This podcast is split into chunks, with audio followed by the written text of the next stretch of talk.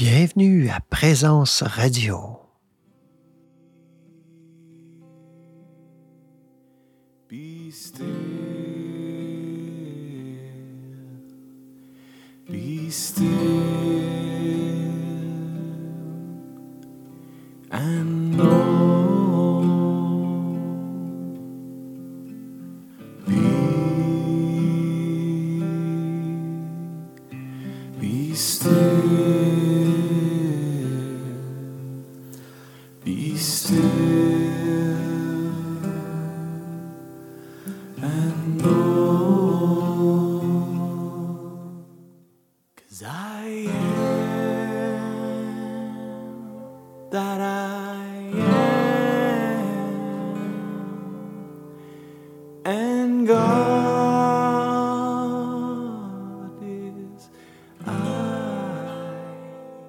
Bonjour, bonjour. Alors, dans le dernier épisode, je vous promettais un autre texte, mais plus qu'un texte, un enseignement et plus qu'un enseignement, un défi, euh, le régime mental de sept jours de Emmett Fox, ce grand mystique contemporain du 20e siècle. Je vous invite à, juste taper Emmett Fox, vous allez trouver plein de renseignements. C'est, euh, on a malheureusement euh, je dirais, mal compris un petit peu aujourd'hui euh, son, enseignement. C'est-à-dire que à son époque, début euh, de 1900 euh, et un petit peu plus loin, là, jusqu'en 1950 quelques, il, il a utilisé un langage, disons, plus moderne hein, pour l'époque. Et puis, il a beaucoup parlé de pensée positive. Et la plupart des titres de ses bouquins, c'est, bon, euh, le pouvoir par la pensée constructive, par exemple, un de très, très connus, euh, et, plein d'autres comme ça. Et le langage, des fois, nous fait penser à un petit peu à un pelletage de nuages ou, euh, on pourrait dire, un peu de pensée magique et tout ça. Mais c'est très, très, très, très loin de ça. Moi-même, assez jeune, j'avais lu euh, plusieurs de ses livres que j'avais mis en pratique, mais pas suffisamment encore. Mais euh, et j'avais pu me rendre compte vraiment euh, de l'importance et de la puissance de, de cette mise en pratique telle qu'il la, la décrit. Alors, c'est sûr que il faut aller plus loin, il faut comprendre plus loin, il faut aller des fois un petit peu au-delà de la terminologie. Et j'affirme sans aucun, aucun doute que Emmett Fox n'est un psychothérapeute quelconque, euh, ni euh, un pelleteur de nuages, mais vraiment un grand mystique. Et euh, il le prouve dans plusieurs de ses, écrits, où il, parle du symbolisme de, la Bible, entre autres. Il va très, très loin là-dedans. Et aussi toujours dans cette mise en pratique. Parce que pour lui, et je ne sais pas si j'ai hérité ça de lui, peut-être parce que comme je l'ai lu étant très jeune, probablement que ça m'a imprégné. Mais pour, pour lui, tout comme pour moi, c'est essentiel qu'un enseignement doit être pratique. Et quand je fais une vidéo, euh, une audio, euh, des conférences, euh, des enseignements, je me dis toujours, s'il n'y avait pas quelque chose de pratique dedans, c'est-à-dire pour une mise en pratique concrète, j'ai manqué mon coup.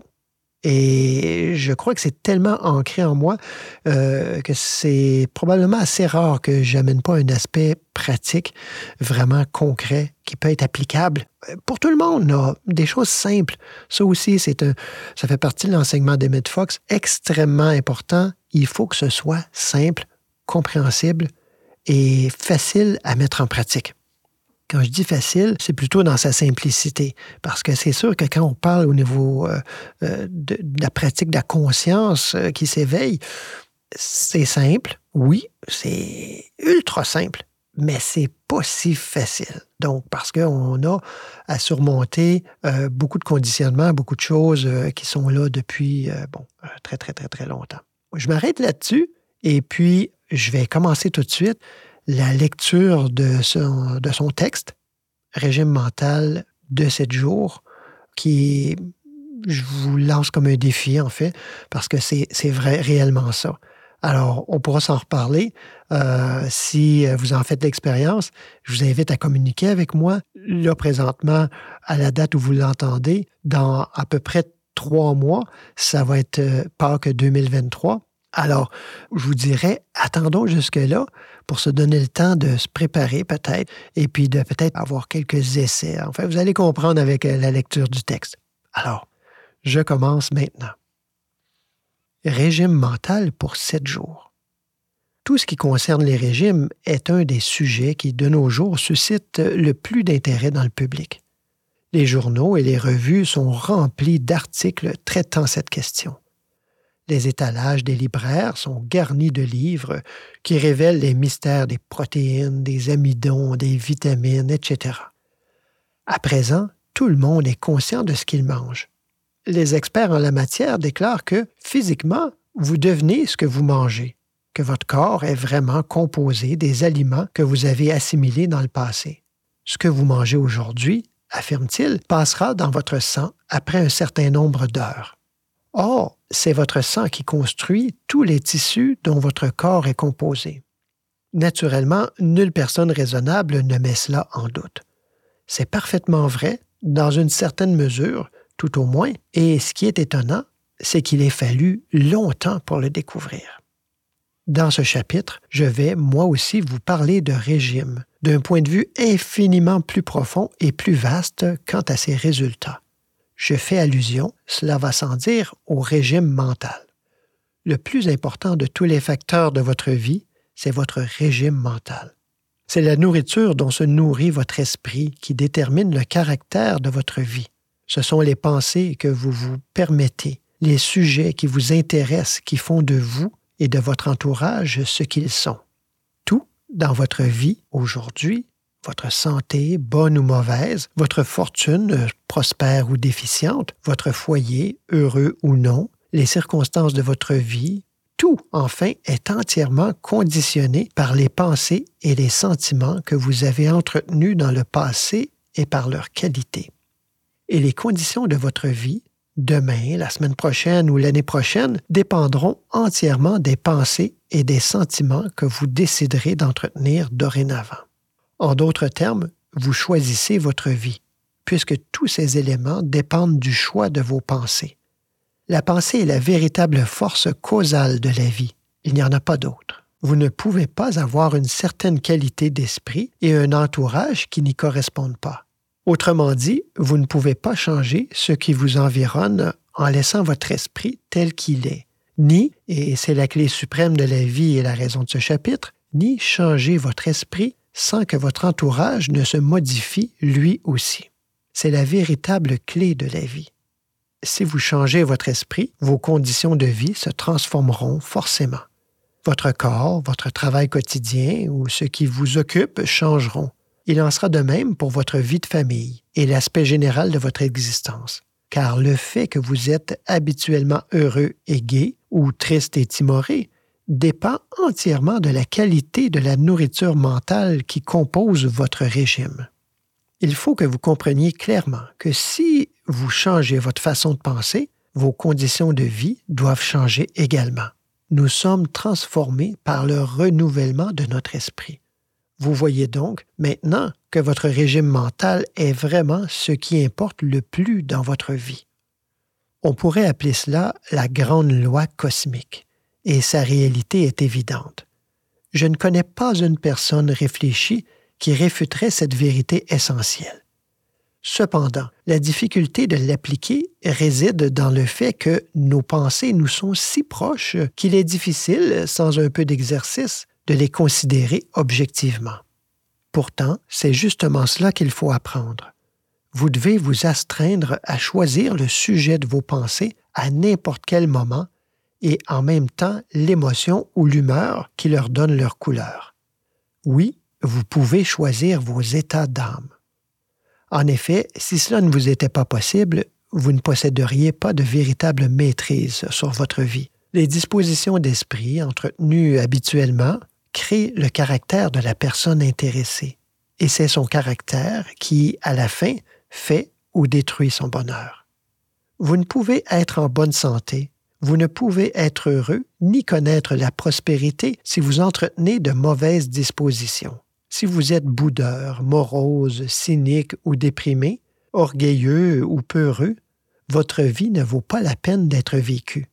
À moins que vous ne soyez décidé à cultiver de bonnes dispositions, vous pouvez abandonner tout espoir d'obtenir quelque chose de bon de la vie, et c'est faire preuve de bienveillance que de vous en avertir franchement. Si vous n'êtes pas décidé à commencer dès maintenant à choisir soigneusement le genre de pensée que vous allez cultiver au cours de la journée, abandonnez tout espoir d'orienter votre vie comme vous le désireriez, car c'est le seul moyen d'y parvenir. En résumé, si vous voulez rendre votre vie heureuse et digne d'être vécue, comme Dieu le veut, vous devez commencer sans tarder à éduquer et sélectionner vos pensées et à les surveiller. Cela sera excessivement difficile pendant les premiers jours, mais si vous persévérez, cela vous deviendra de plus en plus aisé et vous découvrirez qu'il n'y a pas d'expérience plus passionnante. Vous serez étonné par les découvertes que vous ferez sur vous-même et les résultats appréciables que vous obtiendrez dès le début. Or, beaucoup d'entre nous connaissent cette vérité. Nous faisons parfois des efforts sporadiques pour maîtriser nos pensées, mais le courant de la pensée rapide et mouvant est contrarié par les influences de l'extérieur, aussi fréquentes et variées que nos progrès sont lents. Ce n'est pas ainsi qu'il faut procéder. La seule chance de réussir, c'est de prendre définitivement une nouvelle habitude de pensée qui viendra à votre aide. Lorsque vous serez préoccupé ou que vous ne serez pas sur vos gardes, aussi bien que lorsque vous dirigerez consciemment votre mental.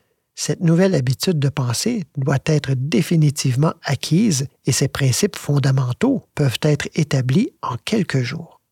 Décidez de consacrer une semaine au devoir d'édifier une nouvelle habitude de pensée et durant ce laps de temps, considérez comme sans importance tout ce qui ne s'y rapporte pas.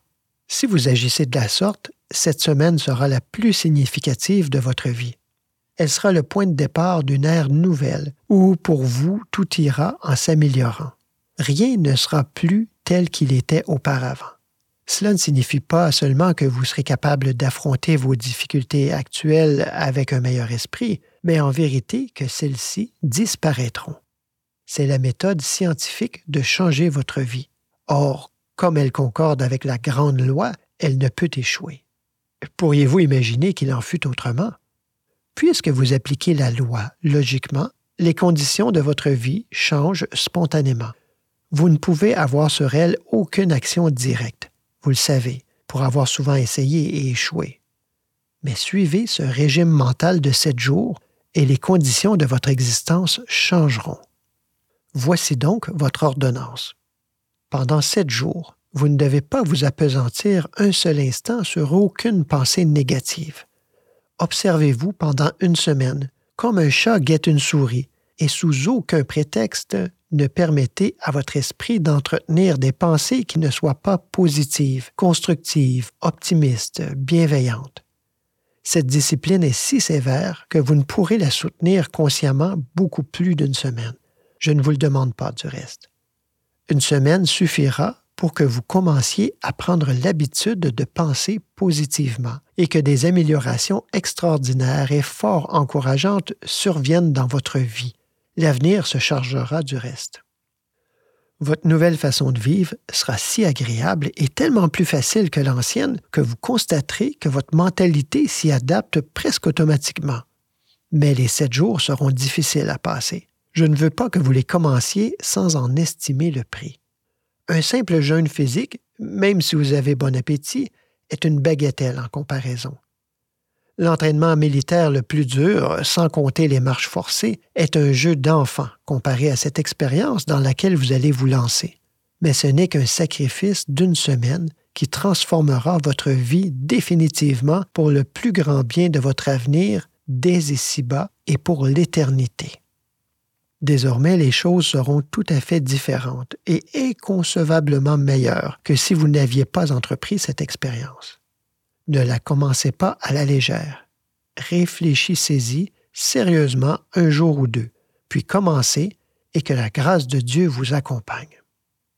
Vous pouvez vous lancer à n'importe quel jour de la semaine et à n'importe quelle heure du jour. C'est sans importance. Mais quand vous aurez commencé, il faudra continuer pendant les sept jours. C'est essentiel.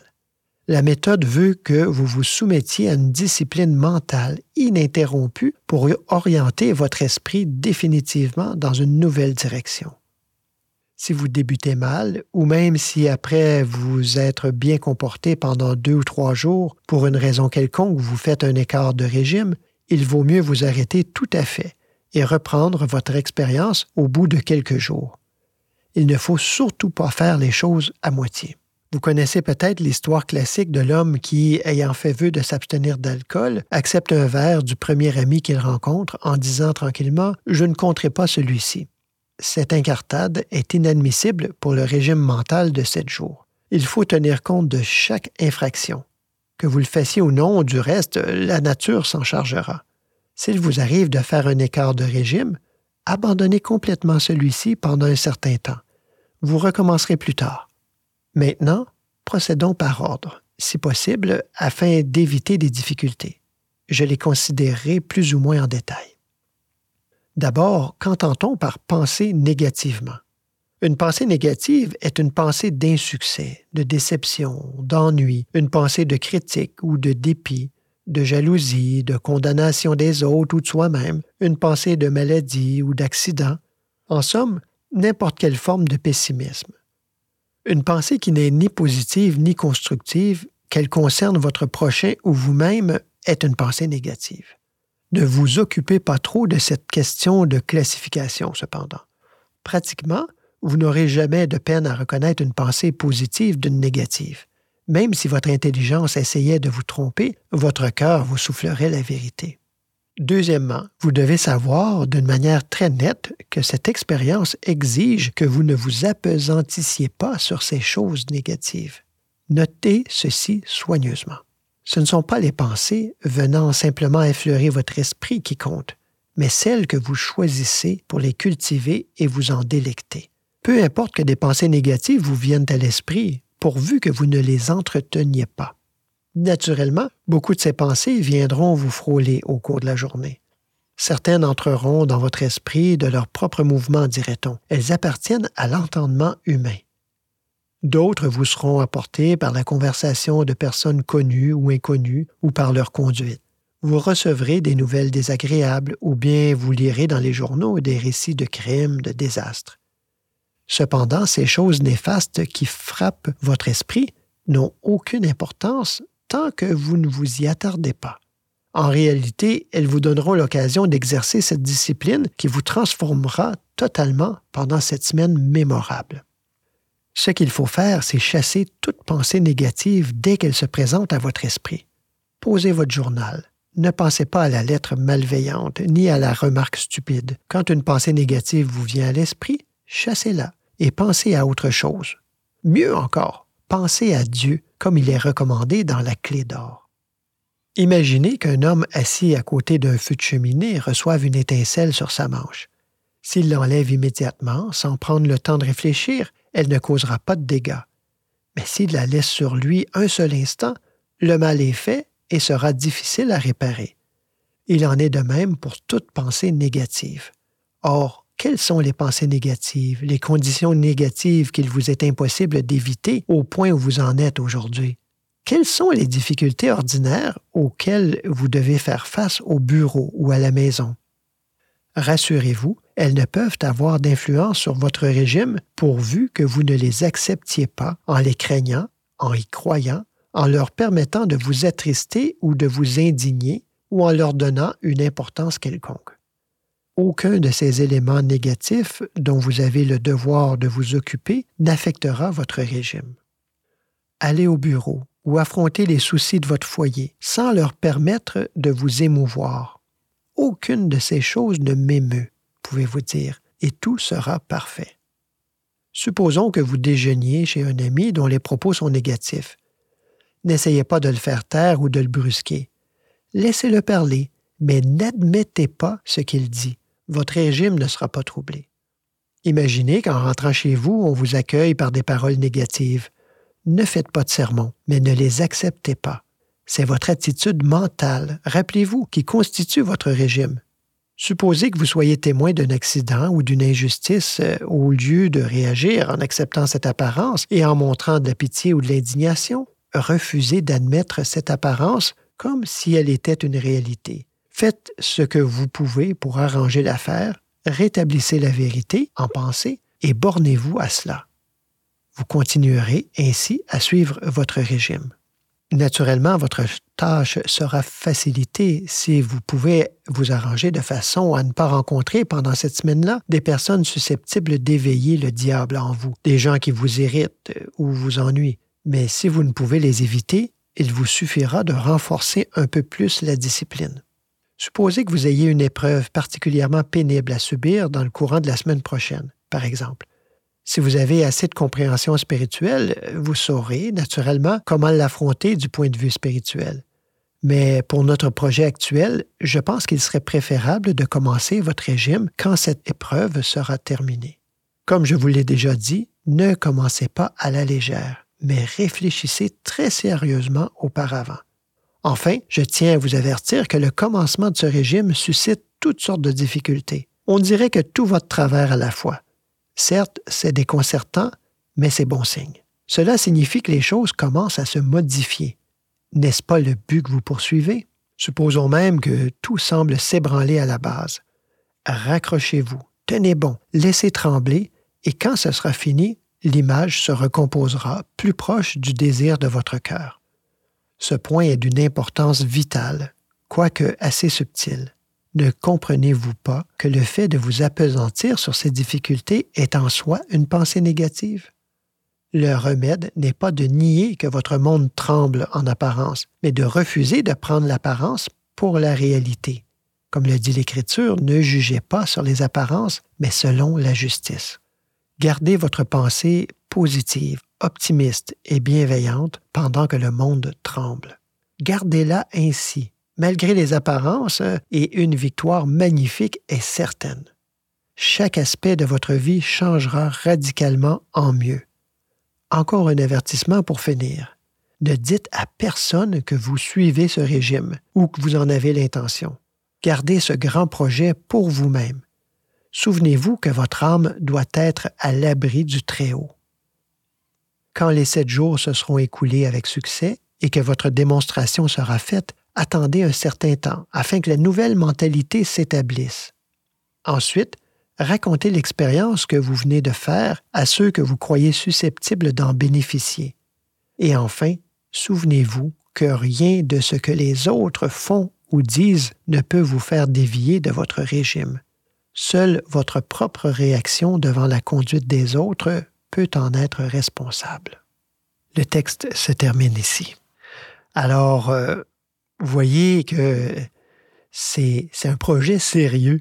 On est invité à un projet sérieux et euh, j'espère que vous allez relever le défi.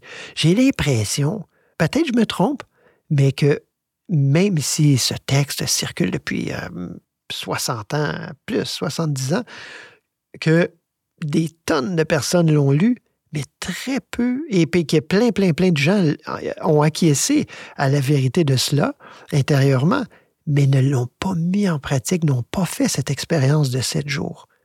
Alors, je serais, bien surpris euh, de savoir euh, éventuellement qui euh, l'aura fait et aussi, euh, ben, on pourra en discuter. On pourra se faire un petit groupe euh, en privé, comme ça, un petit groupe pour pouvoir en discuter ensemble, voir euh, comment ça s'est passé, quelles ont été les difficultés, mais aussi quels ont été les bons coups, puis qu'est-ce que ça a changé, parce qu'on s'en parlera quand ça fera un petit moment, mais qu'est-ce que ça a changé dans notre vie? Et est-ce qu'on peut acquiescer à ce texte-là et le recommander? Alors, Merci infiniment d'avoir été là pour euh, cet épisode euh, de Présence Radio et je vous dis à tout de suite dans la présence. Au revoir.